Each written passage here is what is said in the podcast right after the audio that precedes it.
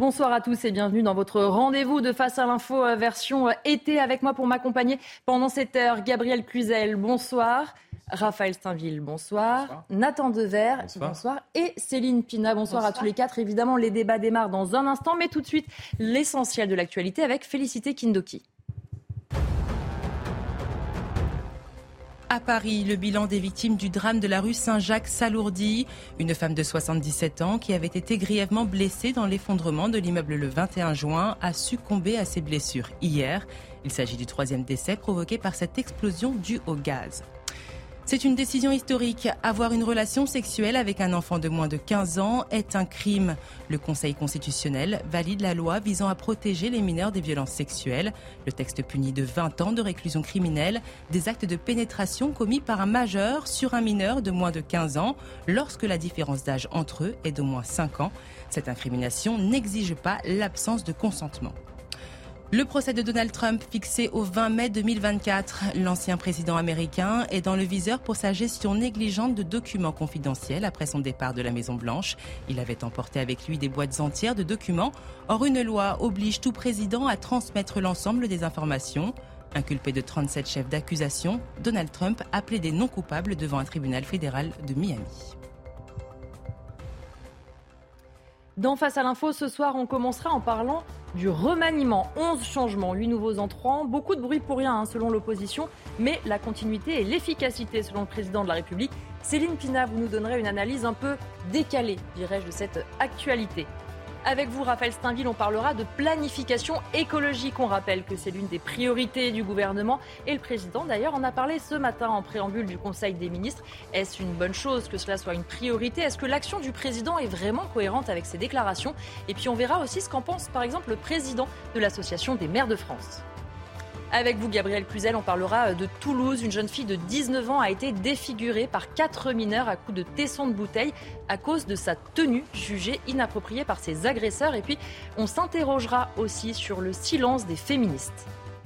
Avec vous, Nathan Dever, on parlera de Genesis, un outil inventé euh, par Google pour aider les journalistes à écrire leurs articles. Alors, est-ce que l'intelligence artificielle va finalement nous remplacer, nous, journalistes?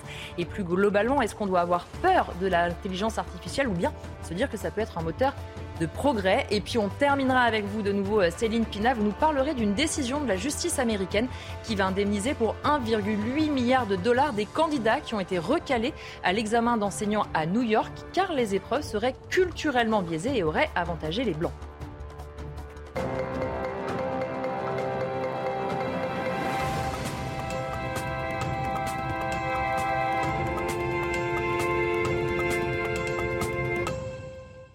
Il y a un instant, on va commencer avec vous, Céline Pénin. On va parler du remaniement. Et pour vous, l'exercice du pouvoir est à peu près aussi ingrat que l'éducation des enfants. Expliquez-nous.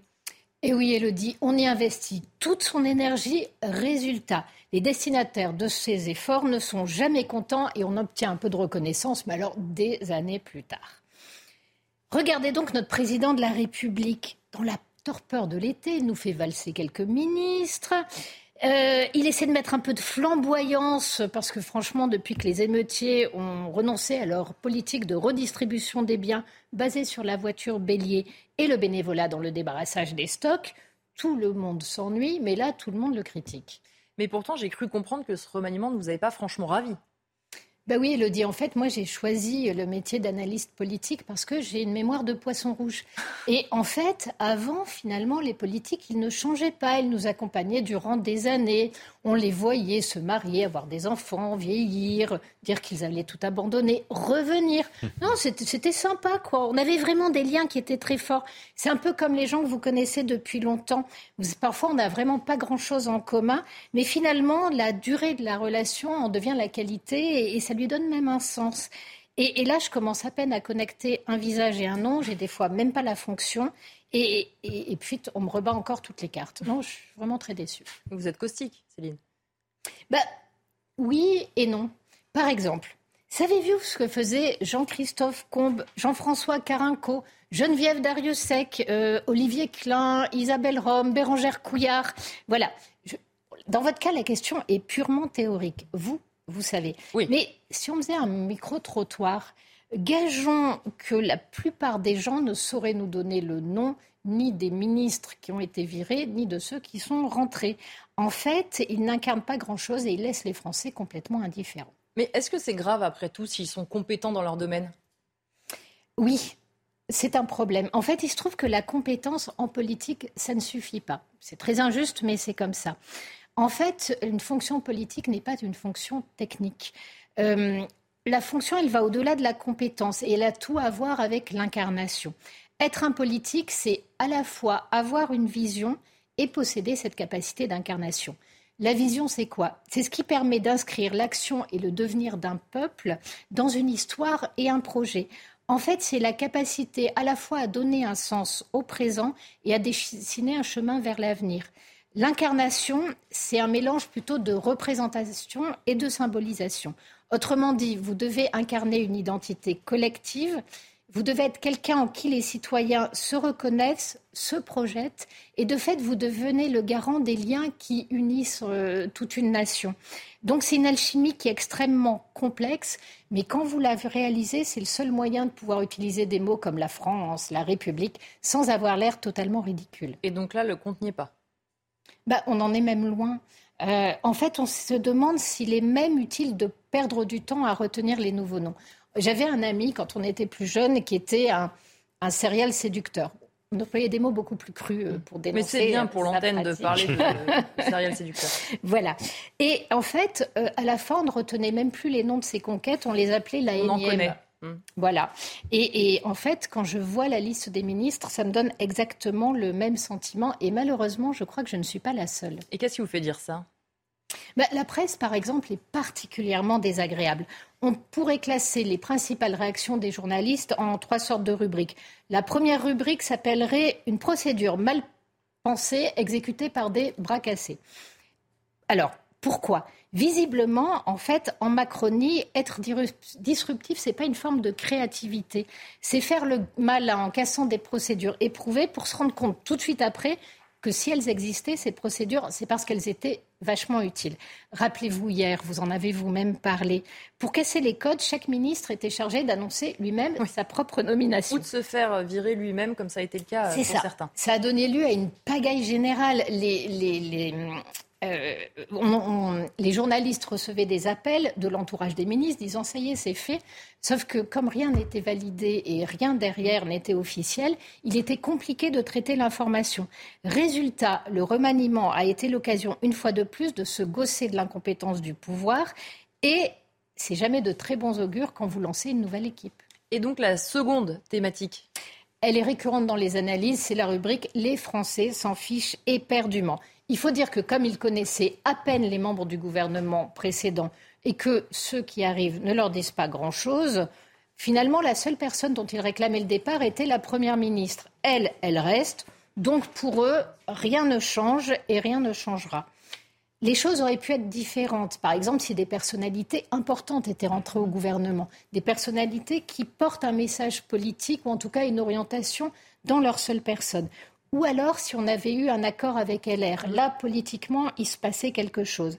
Là, c'est un peu, on ne prend pas les mêmes, mais on recommence. Et troisième thématique, du coup? Bah, C'est le resserrement autour des proches d'Emmanuel Macron.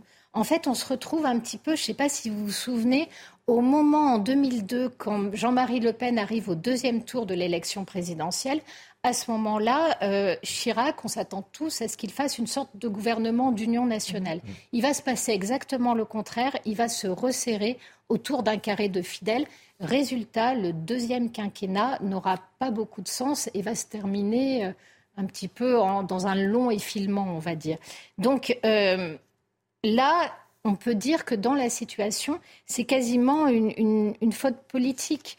Et finalement, on ne voit pas la dernière chose qu'on pourrait voir, c'est qu'en fait, on voit surtout un pari raté. Euh, Emmanuel Macron avait beaucoup investi sur l'idée de nommer des gens venant de la société civile. Et la deuxième leçon qu'on peut retenir dans ce cadre-là, c'est qu'il y a eu un échec de ces personnalités de la société civile et ils se replient non seulement sur un carré de fidèles, mais sur les derniers des, politiques. Donc on évacue Papendiaï, François Braun, Marlène Schiappa et on fait monter Gabriel Attal, Aurore Berger, euh, Sabrina Agresti-Roubache, etc. Donc on peut se demander si, contrairement à ce que certains disent un petit peu paresseusement, peut-être que la politique est vraiment un métier. Donc, selon vous, euh, pas de vent pour gonfler les voiles du navire euh, macroniste avec ce remaniement? Bah, difficile d'alimenter une soufflerie quand on a à peine un éventail. Et c'est bien ce qui arrive euh, à notre président. En fait, ce qui est réellement inquiétant, c'est l'absence de poids lourd. C'est le fait que pour rentrer au gouvernement, rentrer au gouvernement aujourd'hui n'attire plus des gens qui représentent quelque chose dans notre société.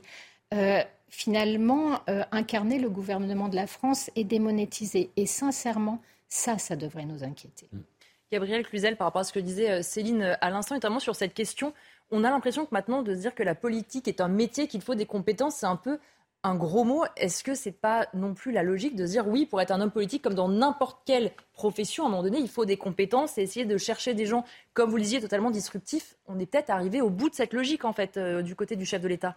Oui, vous avez raison, ça a été un mantra qui a beaucoup séduit. On s'est dit que euh, finalement, en faisant table rase du, personnel politique, eh bien, euh, euh, on allait trouver une solution, revenir avec des gens pris avec la réalité, puisque connaissant le terrain, venant du privé. Et en fait, on, voit que ça a été un flop, que ça n'a rien changé parce que sans doute c'est la, la, profondeur de la vision de la France au-delà de la personnalité des ministres ou des élus divers et variés euh, qui, priment. C'est vrai qu'on peut être frappé. Moi, je, suis d'accord avec vous. Je pense qu'on ferait un micro-trottoir. Personne ne connaîtrait la plupart euh, des ministres euh, entrant, à la limite, ça pourrait se comprendre, mais sortant, euh, ce, qui est, plus grave. Et, ce, défaut d'incarnation montre en creux l'importance du maire. Parce que le maire, lui, il garde une incarnation. Je pense que le seul homme politique, dont les, le seul élu dont les Français connaissent vraiment le nom en dehors d'Emmanuel Macron, c'est leur mère. Euh, Raphaël Saint-Ville, on va continuer à parler un petit peu euh, de remaniement et notamment de ce qu'a dit le président de la République ce matin en préambule du Conseil des ministres. Il a parlé donc de planification écologique. C'est l'un des enjeux pour le président de la République. Est-ce que c'est une bonne chose justement puisqu'on parle beaucoup de réchauffement climatique? Oui, on, peut, on pourrait s'en réjouir. Et vous savez, le problème, c'est que en, la matière, souvent, l'enfer est pavé, l'enfer vert est pavé de, de bonnes intentions. lorsque le président affirme, comme il a pu le faire ce matin, euh, nous avançons à marche forcée euh, pour accélérer la transition écologique. Il y a tout lieu de s'interroger sur le risque que prend le président. Alors je m'explique. Il ne s'agit pas de remettre en cause le principe de la transition euh, écologique. Il ne s'agit pas non plus euh, d'ironiser euh, sur le changement de pied du président qui, euh, notamment s'agissant du nucléaire, après avoir voulu supprimer 17 réacteurs, s'est converti à l'atome et a décidé, au lendemain de, la guerre en Ukraine, de relancer le, programme nucléaire français. Il s'agit plutôt d'interroger la planification écologique en tant que telle et la folie normative qu'elle accompagne. Prenons l'exemple euh, des ZFE, ces, zones à faible émission. L'objectif sur le papier, est louable. L'idée est de réduire les particules fines en ville pour ralentir le réchauffement climatique. Et pour ce faire, euh, interdire l'accès à ces zones aux voitures les plus polluantes pour privilégier à terme les voitures électriques. Alors, il en existe déjà 11 à Paris, à Bordeaux, à Lyon, à Grenoble notamment déjà. Et d'ici 2025, ce sont 30 ZFE supplémentaires qui devraient voir le jour sont concernées toutes les villes de plus de 150 000 habitants. Alors, outre que le calendrier est impossible à tenir et que les Français n'y comprennent rien, comme le revêt il y a un mois le, rapport d'une commission du, Sénat, euh, il apparaît surtout que ces zones à faible émission vont se transformer en zones à forte exclusion en interdisant l'accès euh, des grandes villes à des millions de Français euh, et à leurs voitures qui, qui n'auraient pas la bonne certification et qui ne peuvent pas se payer de voitures électriques. En réalité, ces, ces ZFE apparaissent, et ça je vais reprendre les mots de Vincent Trémollet euh, de Villers, comme des ZAD de riches, des zones interdites aux banlieusards et aux provinciaux. Et en fait, elles élèvent euh, un peu plus haut le mur qui sépare la France des métropoles du reste du pays. En, gros, c'est la France euh, qui vote Macron de celle qui vote Marine Le Pen. A raison, Fabien Roussel, c'est le, patron du, du, Parti communiste, parle des ZFE comme des bombes sociales.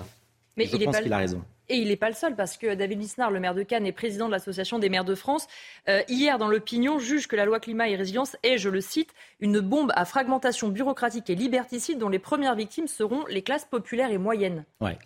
Et s'il n'y avait que les ZFE, malheureusement, il y a bien d'autres euh, euh, inventions bureaucratiques. Le maire de Cannes évoque dans sa tribune la question du logement et celle du DPE, le fameux diagnostic de performance énergétique. Ce nouveau dispositif vise à améliorer la qualité des diagnostics et à encourager les propriétaires à réaliser des travaux de rénovation énergétique. Encore une fois, sur le papier, euh, c'est rien à dire. L'objectif semble louable et juste.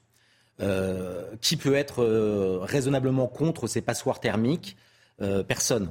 Mais les conséquences sociales de cette nouvelle réglementation s'avèrent explosives. Concrètement, ce sont des millions de propriétaires qui vont perdre ainsi la possibilité de louer leurs biens et autant de locataires, celle de pouvoir se loger, ce qui met en danger la situation de nombreux Français et accentue la crise du logement. Euh, depuis le 1er janvier, tous les logements euh, qui ont un DPE classé G, sont inlouables. En 2025, ce seront tous les logements qui sont classés G, euh, et ça, correspond à 2 millions de logements inéligibles à la location. En 2028, viendra le tour des logements classés F, soit 3,2 millions de logements supplémentaires. Enfin, en 2034, ce seront les logements classés E qui seront concernés, soit 6,6 millions de logements.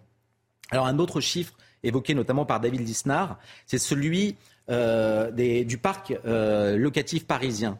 Les deux tiers des logements du parc locatif parisien sont classés E, F ou G. Euh, vous voyez le problème. Tout comme avec les ZFE, il, en va, il va en résulter une aggravation de la fracture sociale entre ceux qui ont les moyens de rénover leur logement euh, et de se conformer aux nouvelles euh, réglementations et ceux qui ne les ont pas. Bref, entre la France d'en haut et la France d'en bas. La crise du logement, et tout le monde le sait, on, en, discute euh, régulièrement, est bien réelle. Elle risque de s'aggraver au nom de l'urgence climatique, en même temps que va entraîner la paupérisation de nombreux propriétaires. Mais est-ce que toutes ces mesures ont un impact environnemental qui mérite du coup qu'elles soient mises en œuvre? Ah, Si seulement. C'est une question essentielle. La question du gain environnemental de ces mesures n'est jamais posée. Encore une fois, c'est David Lisnard dans sa chronique qui, euh, pose cette, cette, question et il n'y a pas de réponse. Euh, comme si ça allait de soi, cette question est pourtant essentielle. Alors, quelle part des émissions de gaz à effet de serre est réellement attribuable au logement énergivore? Vous le savez? La vérité, on n'en sait rien. Ah. Je ne suis pas la seule alors. Ça me rassure. Quels seront les effets de ces interdictions sur les réductions de ces émissions? Là encore, il existe un, immense flou. Alors, une étude allemande menée par la Fédération de sociétés immobilières a conclu en 2020 que malgré plus de 340 milliards investis dans la rénovation énergétique depuis 2010, la consommation d'énergie n'avait pas connu de changement significatif.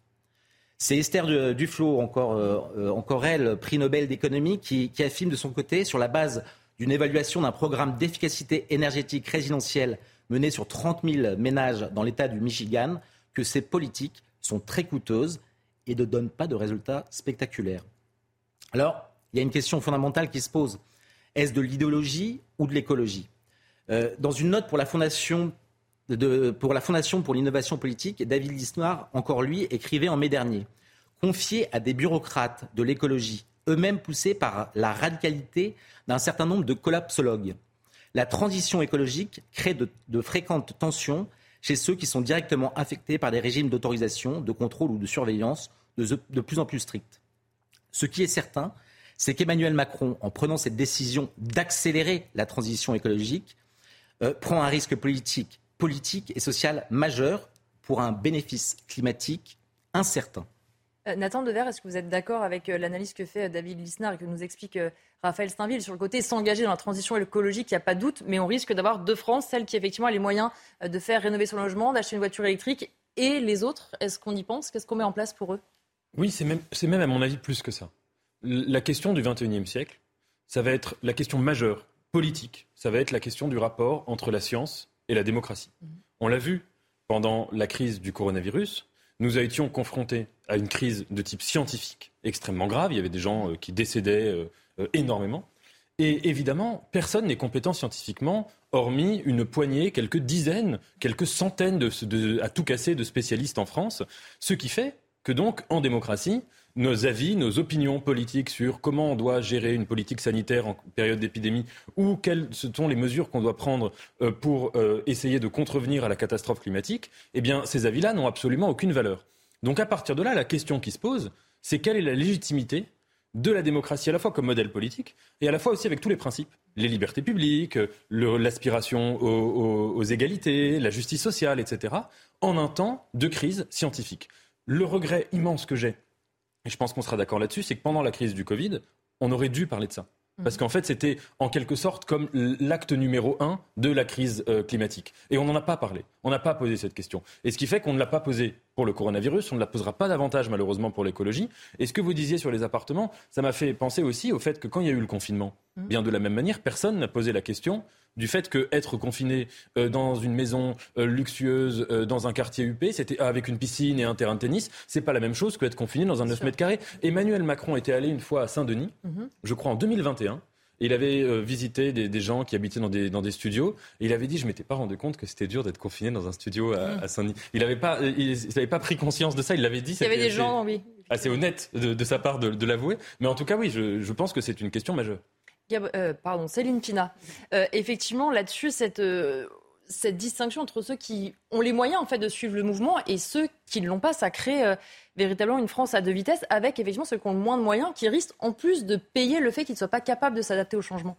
Alors la question se pose peut-être moins pour les propriétaires mmh. parce que même d'abord beaucoup il y a des gens qui n'entretiennent pas leurs biens et qui le font sciemment mmh. et c'est aussi quelque chose qui existe. Bien sûr. Mais la deuxième chose c'est que vous pouvez toujours le vendre mmh. éventuellement et faire quelque chose de cet argent. Non, la question se pose des locataires parce que très souvent les biens les plus énergivores sont aussi ceux euh, qui vont s'adresser aux, locataires les, les plus modestes et que si vous enlevez de ce marché un certain nombre d'appartements, déjà que les gens modestes ont du mal à se louer, euh, la question de tous ceux qui resteront sur le tapis va se poser et elle va se poser de manière immédiate. Ce qui est assez hallucinant, c'est de se dire qu'on a des gouvernements qui jouent avec de la dynamite parce que quand vous vous retrouvez avec des gens incapables de se loger, à un moment donné, vous aurez une révolte sociale. Et qui font comme si, en attendant, tout va bien. Mais à un moment donné, le sol arrive. Merci à tous les quatre. On marque une courte pause et on se retrouve avec la suite des débats de Face à l'info. De retour dans Face à l'info avec vous, Gabriel Cluzel. On va parler de cette histoire à Toulouse. Une jeune fille de 19 ans a été défigurée par quatre mineurs à coups de tesson de bouteille à cause de sa tenue qui était jugée inappropriée par ses agresseurs.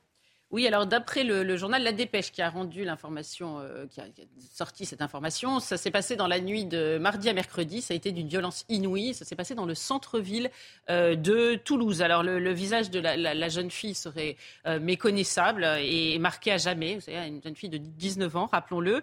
Et à l'arrivée des agents de police, la victime était couverte de sang, présentait des plaies béantes au visage, mais aussi au dos et au bras. Il a fallu 50 points de suture et les quatre mineurs en question sont très défavorablement euh, connu de la, police. Et on peut noter qu'une des, euh, l'un de ces mineurs est une jeune fille et qui a été le plus violent, semble-t-il, dans les coups. Donc, euh, pour la sororité, on, repassera. Et est-ce qu'on en sait un peu plus sur ces agresseurs?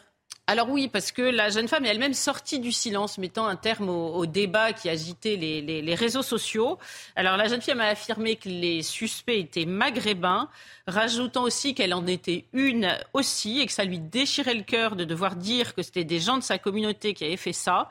Euh, et elle a par ailleurs tenu à affirmer que son but en précisant ses origines n'était pas d'attiser la haine envers la communauté maghrébine. Et pourquoi justement cette agression, elle choque particulièrement? Bah parce que c'est pas seulement cette jeune fille qui est défigurée, c'est la France, la France qui est défigurée. Euh, parce qu'une jeune femme euh, défigurée pour sa tenue, on ne pensait pas que ça pouvait euh, arriver chez nous. On pensait que ça n'arrivait qu'ailleurs. On se souvient du témoignage dans l'Express. Alors je regarde, c'était elle s'appelait Alanoud, une yéménite de 19 ans défigurée à l'acide. C'est il y a deux ans. Ou encore du livre témoignage Brûlé à l'acide, paru en 2010 chez Flammarion de Naziran, défiguré atrocement au Pakistan à l'aube de ses 20 ans. Mais euh, là, euh, être défiguré au tesson de bouteille en France, ça, non, on n'imaginait pas. Euh, que cela euh, pouvait arriver chez nous. Et on est très frappé surtout euh, du grand mutisme des, des, féministes. Alors Sandrine Rousseau a réagi au bout de 24 heures, 24 heures après la publication de cette dépêche, euh, avec un service minimum et un tweet assez sibyllin. Euh, elle a dit le sexisme, la violence contre les femmes n'attendent ni le nombre des années, euh, ni les quartiers. Son corps lui appartient, notre corps nous appartient, qu'il soit vêtu ou dévêtu, quelles qu'en soient les formes, rien jamais ne vous donne le droit de le violenter. Mais elle, semble vouloir dire que ça s'est passé en centre-ville, donc ça ne vient pas euh, des quartiers. Vous me direz si j'ai bien compris euh, sa phrase, euh, mais on sait bien depuis les émeutes que les quartiers sont aujourd'hui, avec leurs mœurs, arrivés en centre-ville. Alors c'est vrai que ça paraît fou, ces, féministes qui montent au créneau pour lutter contre les barbecues, pour permettre aux transgenres de participer aux, manifestations sportives euh, euh, féminines, pour que les hommes, ces mêmes transgenres, aient le droit d'être euh, enceints, mais qui refusent de voir la réalité des jeunes filles. Vous savez, on se souvient aussi de la discrétion de Violette, des mêmes féministes au moment de l'affaire Shaina à, à Creil, assassinée, et son assassin l'a dit, parce que euh, jugée peu vertueuse. Euh, et là aussi, le garçon est un était issu des quartiers, comme on dit publiquement. Euh, gageons que s'il avait été militant d'extrême droite, les féministes seraient montés un peu plus vite au créneau. Mais est-ce que justement les féministes sont un peu frappés d'hémiplégie sur ce sujet?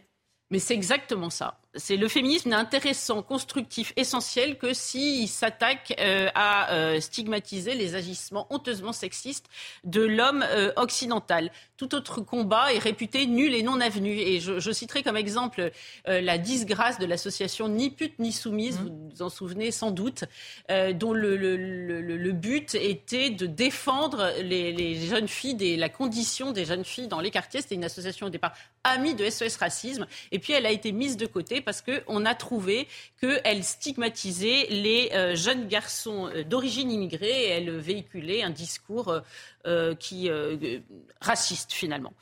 et on peut même se demander si nos féministes méritent toujours le, titre de féministe. D'ailleurs, notons que ce sont quand même des féministes autoproclamées. Je ne sais pas vous, mais moi, je les ai jamais élus. On m'a jamais hum consulter là-dessus. Euh, et puis c'est vrai que leur action dans ce domaine frise l'imposture. Je vous ai cité ces exemples tout à l'heure, mais ils sont réels.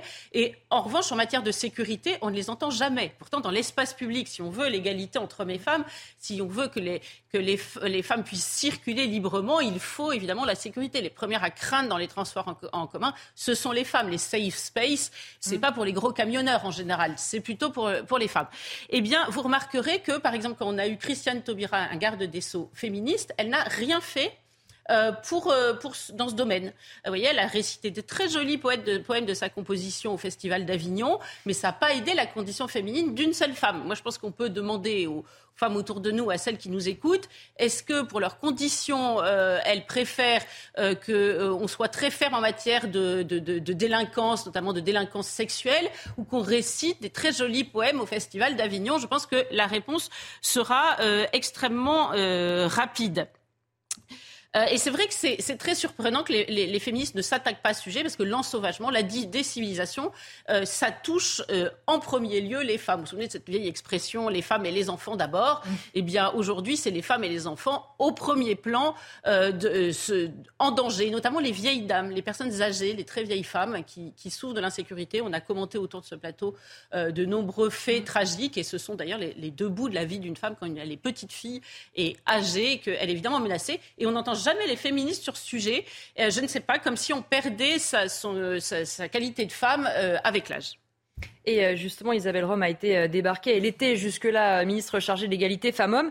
Elle défend son bilan excellent, mais est-ce qu'elle s'était vraiment emparée de ces sujets? Non, elle s'est jamais emparée de ces sujets. Et notamment, il y a un, sujet qui, qui, me paraît tout à fait occulté. D'ailleurs, il n'y a que la Norvège dans les pays d'Europe qui a été capable de faire un programme sur cette question. C'est d'anticiper le changement euh, pour la condition féminine en France de l'arrivée massive de populations qui, qui n'ont pas nos mœurs. Vous savez, dans les guides touristiques, ou même le Quai d'Orsay, euh, pour certains pays, dit aux femmes, n'allez pas vous promener trop seules dans la campagne, ne vous enfoncez pas dans la mmh. campagne, euh, protégez vos bras, vos jambes, soyez, mettez un voile quelquefois. Mais si on, on, on importe massivement l'équivalent de petites villes, eh bien, on importe massivement également les mœurs, et cela impliquera un renversement copernicien euh, des mœurs en France et de la circulation des femmes en France et de leur capacité à, se vêtir comme elles le veulent, puisque euh, un certain nombre d'habitants dans ces pays-là jaugent la vertu des femmes à l'aune de leur tenue avec des critères qui ne sont pas les nôtres. Et toutes ces questions-là, aujourd'hui, sont occultées parce qu'il y a une idéologie euh, antiraciste qui interdit de se, antiraciste entre guillemets, qui, interdit de se poser la question. donc ce sera le vrai dossier de, de, celle qui. Moi, je ne sais pas, vous connaissez peut-être son nom, j'ai cherché, je n'ai pas trouvé. Euh, Bérangère Couillard. C'est Bérangère Couillard, d'accord, qui prend la suite de, je la connais en plus, qui prend la suite de Isabelle Rome. Euh, mais il faudra beaucoup de pragmatisme et pas d'idéologie. Alors je la renvoie au, programme alternatif tout violence en, Norvège. Et euh, si l'on en croit le New York Times, ce, que ce sera ma conclusion, euh, qui commentait ce programme au moment de sa création, il dit la plupart des pays européens ont renoncé à ces questions d'adaptation, de, par peur de stigmatiser les migrants euh, comme violeurs potentiels et d'encourager les discours des politiques anti-immigration. Donc vous voyez que c'est un sujet qui est aujourd'hui interdit. On va voir si Bérangère Couillard va avoir le courage de s'en saisir. Merci euh, Gabriel Cluzel. On va changer de sujet avec vous. Nathan Dever, vous allez nous parler de Genesis. Expliquez-nous de quoi il s'agit. Oui, mais alors c'est incroyable parce que la transition est toute trouvée. Vous avez fini sur le New York Times et je, commence là-dessus. C'est exprès. Oui. Euh, oui, donc je vais vous parler de tout ça commence au New York Times. C'est qu'aujourd'hui, donc Google a présenté à un certain nombre de médias américains, de journaux, donc notamment le New York Times, le Washington Post et le Wall Street Journal, mais pas que, un nouvel outil d'intelligence artificielle qui s'appellera Genesis mhm. et qui euh, est destiné en fait à aider les journalistes à écrire leurs articles et à faire leur travail médiatique. Alors selon Google, cet outil-là il précise bien, ce n'est pas un outil qui a été conçu pour remplacer le rôle essentiel que jouent les journalistes en matière de récolte et de, vérification de l'information. Mais donc c'est intéressant, ça signifie que c'est un outil qui, en tout cas de ce qu'on en sait, présente toutes les capacités de ce qu'on enseigne dans les écoles de journalisme, de pouvoir écrire un article, et qui pourra par exemple s'adapter euh, en fonction des styles. Donc si vous, êtes, euh, euh, vous avez envie d'écrire un article dans un style un peu ironique, vous lui demandez de le faire, et il le fera, ou un, article très très scolaire, très sérieux. Voilà. Donc, ça pose cette question évidemment, qui fait peur peut-être dans certaines rédactions. Est-ce que plus tard, on pourra imaginer des rédactions sans journalistes ou avec beaucoup moins de journalistes? Oui, parce qu'on est un certain nombre justement de journalistes autour de cette table. Est-ce qu'on va être remplacé? Parce que je préférerais penser à ma reconversion tout de suite. Alors, premièrement, me semble-t-il répondre qu'une révolution technologique n'a aucun impact dans euh, la répartition du travail, ce serait un mensonge mm. absolu. Donc évidemment, que quand il y a une révolution technologique importante, ça bouleverse en fait la vie professionnelle. Il y a des métiers qui disparaissent et il y a des métiers qui euh, apparaissent et qui se forment. C'est exactement comme euh, toute l'œuvre romanesque de Zola, par exemple Le Bonheur des Dames, c'est précisément ça. Alors c'est pas vraiment sur une, révolution mm. technologique, mais c'est ça. C'est à partir du moment où vous avez des grands magasins, eh bien les petits commerces de, vêtements n'ont plus euh, de raison d'être et en tout cas ils, sont en grande faiblesse. Donc évidemment qu'il va y avoir des, des nouveautés. Mais je pense que parler de remplacement n'est pas nécessairement le bon mot. Il faut plutôt parler, me semble-t-il, de bouleversement. Mhm. En faisant référence, en fait, en se disant que la, révolution qu'on est en train de vivre, donc la révolution de l'intelligence artificielle et plus large généralement la révolution numérique, elle est à l'esprit ce que la révolution industrielle du 19e siècle était au corps et à la main. Mhm. C'est-à-dire qu'avant la révolution industrielle du 19e siècle, il y avait cette idée que l'être humain avait, par rapport notamment à l'animal, avait un privilège, c'est qu'il avait des mains. Vous savez, c'est la grande théorie d'Aristote. Les animaux ont des pattes et nous, on a une main. Et la main, c'est l'outil de tous les outils. Je peux utiliser ma main pour écrire, pour découper, pour, euh, pour, pour faire tout un tas de choses. Et donc, c'était le privilège presque ontologique de l'être humain que du point de vue du travail manuel, il avait cette capacité de transformer le monde. La révolution industrielle, ça a été quoi? Ça a été la mécanisation du bras. Donc on a été exactement dans la même problématique. Il y avait des machines qui se mettaient à faire beaucoup mieux, euh, beaucoup plus vite, avec beaucoup plus de productivité et de rendement, ce que la main humaine ne pouvait pas faire. On a bien vu évidemment que ça a fait disparaître énormément de métiers que euh, quand dans une usine, dans une vieille manufacture, on avait besoin de 20 personnes, vous mettiez une machine euh, moderne, et eh bien à la fin, vous avez peut-être deux personnes ou une personne qui contrôlait la machine. Mais on a vu aussi, à mon avis, c'est pour ça qu'il ne faut pas être dans un discours de peur face à l'intelligence artificielle, que la révolution industrielle à long terme, ça a été la réduction du temps de travail, ça a été les congés de payer, et ça a été surtout cette grande idée de Wilde que toute civilisation se construit nécessairement sur des esclaves, obligatoirement, et que la grandeur de la modernité, c'est que les esclaves sont des machines. Et qu'à partir de là, la bonne expression, Google parle de l'intelligence artificielle comme d'un assistant personnel. Mm. C'est-à-dire, en fait, un travailleur gratuit, un travailleur qui n'existe pas, et un travailleur donc qui n'a pas de droit et qu'on peut faire souffrir. Si je demande à une intelligence artificielle de faire une tâche qui prendrait euh, un, nombre incalculable d'heures à un être humain, eh bien évidemment, à partir de là, je ne vais pas faire souffrir cet individu-là. Donc c'est ça qui repense, c'est que ça crée, en fait, entre guillemets, des salariés inexistants, sans droit, mais aussi sans souffrance. Et euh, justement, cette histoire, elle relance le débat sur l'intelligence artificielle qui euh, égale, voire dépasse l'intelligence humaine. Oui, alors aussi, à mon avis, là-dessus, il faut vraiment remettre les choses en perspective, et notamment en perspective historique. D'abord, rappeler que l'intelligence artificielle n'est pas apparue comme une révolution technique. Initialement, c'était une révolution intellectuelle et philosophique, qui date, on pourrait dire la, généalogie, je, vais un petit peu vite, hein, mais essentiellement, pendant la Seconde Guerre mondiale, aux États-Unis, vous avez un grand nombre de savants, des mathématiciens, des logiciens, des ingénieurs, qui se mettent à travailler pour l'armée américaine. Parmi eux, j'en cite, il y en a beaucoup, mais notamment un qui s'appelait Norbert Wiener, qui euh, travaille pour fabriquer des systèmes de défense anti-aériens. Donc, vous savez, c'est des, machines où il faut prévoir la position de l'avion euh, allemand en sachant que le pilote allemand pourra aller à gauche, à droite, en haut, etc. Et Norbert Wiener, travaillant sur la confection de cette machine, se rend compte que ça ressemble en fait à du tir au canard. Et que quand vous tirez sur un canard, eh bien, intellectuellement, vous devez imaginer quelle va être la position future du canard. Et donc, à partir de là, il commence à travailler euh, beaucoup, enfin philosophiquement, sur le fait qu'il y a une identification probable entre l'esprit de la machine et l'esprit humain. Et à partir de là, il se passe, à partir de l'année 1943 aux États-Unis, un mouvement intellectuel extraordinaire qui s'appelle la cybernétique, comparable, à mon avis, aux humanistes du XVIIe siècle, qui réunit des gens de tous les domaines, hein, des mathématiques, de la logique, de la philosophie, des neurosciences, etc., qui essayent de fonder cette nouvelle approche de l'esprit en disant que l'esprit, fondamentalement, est machine. Machine, en quel sens? En un sens très précis, la machine, telle qu'elle est définie dans la cybernétique, c'est de dire une machine, c'est quelque chose qui reçoit, qui traite, qui assimile, qui manipule des informations. Et donc à partir du moment où un ordinateur fait ça, un être humain aussi. Mais est-ce que cette vision-là de l'esprit, elle est contestable? Eh bien justement, c'est tout le paradoxe. C'est qu'en fait, à partir, ce qu'on peut reprocher fondamentalement à cette vision-là de l'esprit humain, c'est que c'est une vision qui procède par réduction. Rien ne dit que dans notre vie cognitive, rien ne dit que dans notre conscience, euh, euh, tout cela se limite uniquement à de la manipulation d'informations, à de la manipulation de data. On a peut-être une vie consciente qui est beaucoup plus riche que cela. Donc ce que je veux dire, en fait, c'est qu'il me semble qu'on prend le problème de l'intelligence artificielle à l'envers. Souvent, on a peur de se dire comment se fait-il que des machines puissent euh, imiter la manière dont je pense? Mhm. Mais il faut voir ça à l'envers. Comment se fait-il que ce que je pense, que ce que je fais intellectuellement, soit imitable par une machine? Ce que je veux dire par là, c'est que pour que la machine puisse imiter de l'humain, mhm. il faut que l'être humain ait déjà intériorisé la machine. Et donc, pour revenir, ce sera ma conclusion sur la, comparaison avec la révolution industrielle. La révolution industrielle, elle a démontré quelque chose de très important. C'est que l'essentiel du travail manuel était un travail qui était aliénant, qui était très laborieux, qui était très fatigant, qui était épuisant et, qui pouvait être répliqué par des machines. Eh bien, en fait, ce qu'on est en train de découvrir aujourd'hui, c'est qu'une grande partie aussi du travail intellectuel est un travail qui peut être de l'ordre du mécanique. Et donc, à partir de là, quand un métier, journaliste, photographe, écrivain, artiste, a l'impression d'être menacé par l'intelligence artificielle, au contraire, à mon avis, ça doit être un défi, une occasion pour se réinventer, se réinventer plus humainement et moins mécaniquement. Merci beaucoup euh, Nathan Dever et on va terminer avec euh, vous ce soir euh, Céline Pina. Alors vous voulez revenir sur une information qui a changé radicalement votre manière de voir la vie et qui l'a considérablement allégée. Tout à fait, Elodie. En fait, depuis que j'ai découvert qu'on pouvait gagner confortablement sa vie en échouant aux examens, mon quotidien a été bouleversé. Non, mais sincèrement, plus d'engueulade avec les gamins. Maintenant, je les laisse sur Netflix, je les attache carrément à la PlayStation quand j'ai des choses à faire, et puis tout va bien.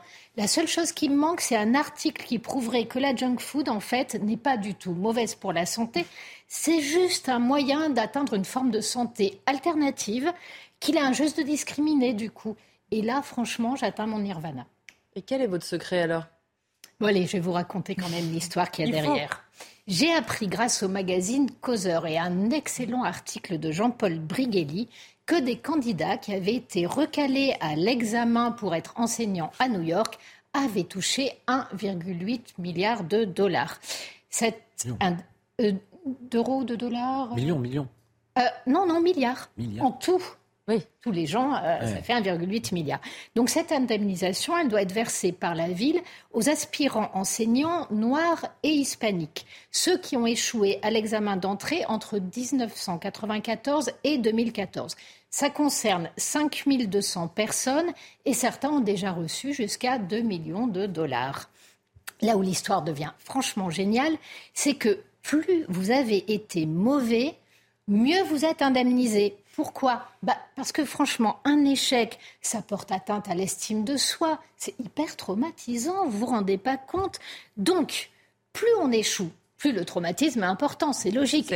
Donc, du coup, plus l'indemnisation doit être élevée. Non, mais franchement, tout ça, c'est au cordeau. Moi, j'adore ce genre de raisonnement. Bon. Quant au calcul de l'indemnisation, vous faites comment maintenant?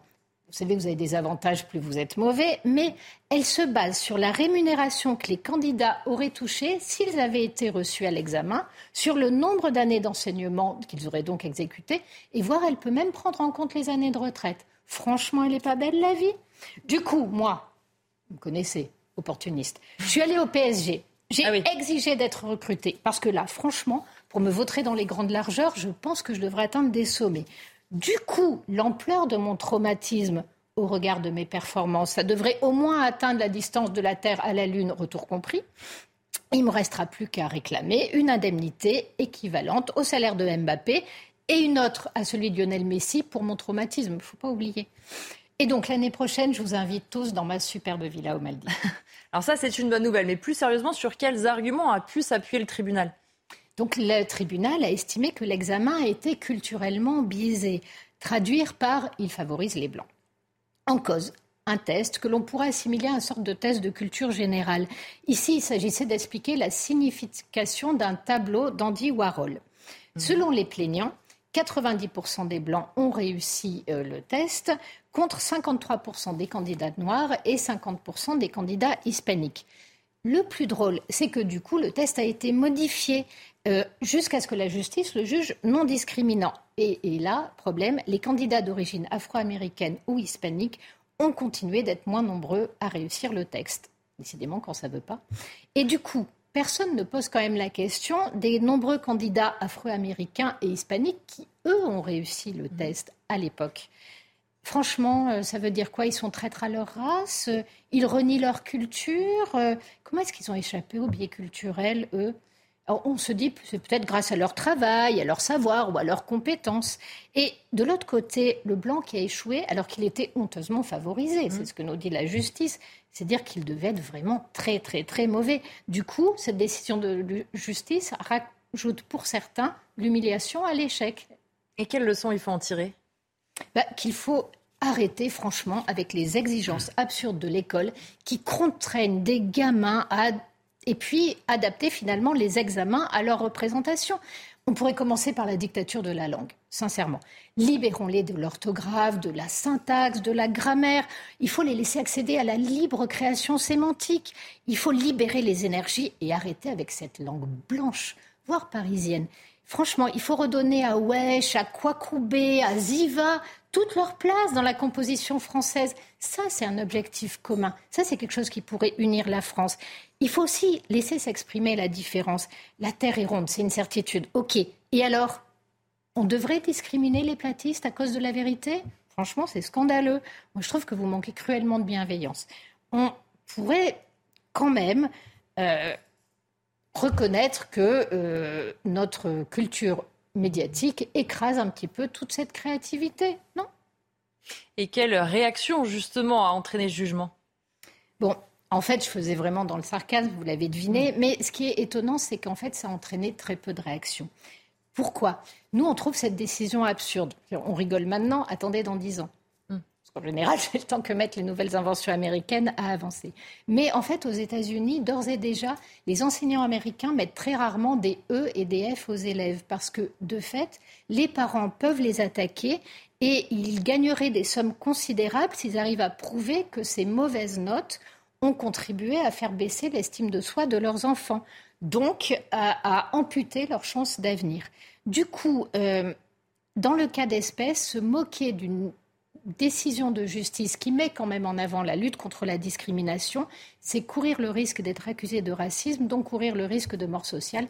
Du coup, personne ne moufte. Donc personne ne pointe l'absurdité de cette décision, vraiment? Non, j'exagère un peu. Vous avez ça que je demande. Vous avez quand même des, gens euh, qui restent rationnels. Il y a deux réactions significatives qui émergent et qui sont intéressantes. Pour un enseignant qui a voulu rester anonyme, il trouve que ce versement d'indemnité est absurde parce que ce qu'il dit, c'est qu'en fait, les plus modestes parmi les Américains, ce dont ils ont besoin, c'est d'une meilleure école. C'est qu'on investisse dans l'école, qu'on investisse dans la connaissance. Et là, cette distribution d'argent public, pour eux, est parfaitement stupide et ne répond pas aux enjeux. L'autre réaction de bon sens vient euh, d'un directeur d'une école de Brooklyn. Lui, ce qu'il dit, il dit les tests ne devraient pas être basés sur ce qui serait facile pour un noir ou pour un blanc. Embaucher des personnes qui ne sont pas qualifiées Et baisser les exigences parce que certains groupes n'ont pas réussi le test, c'est de la foutaise. Et c'est surtout injuste envers les élèves qui méritent un enseignement de qualité, quelle que soit leur couleur de peau, leur lieu de vie ou leur statut social. Et c'est justement ce que ce genre de décision absurde empêche. Merci en tout cas à tous les quatre d'avoir été mes invités. Gabriel Cluzel, Raphaël Steinville, Nathan Dever et euh, Céline Pina. Tout de suite, évidemment, c'est la suite des débats et de l'information sur CNews. C'est l'heure des Pro 2 avec Yohann.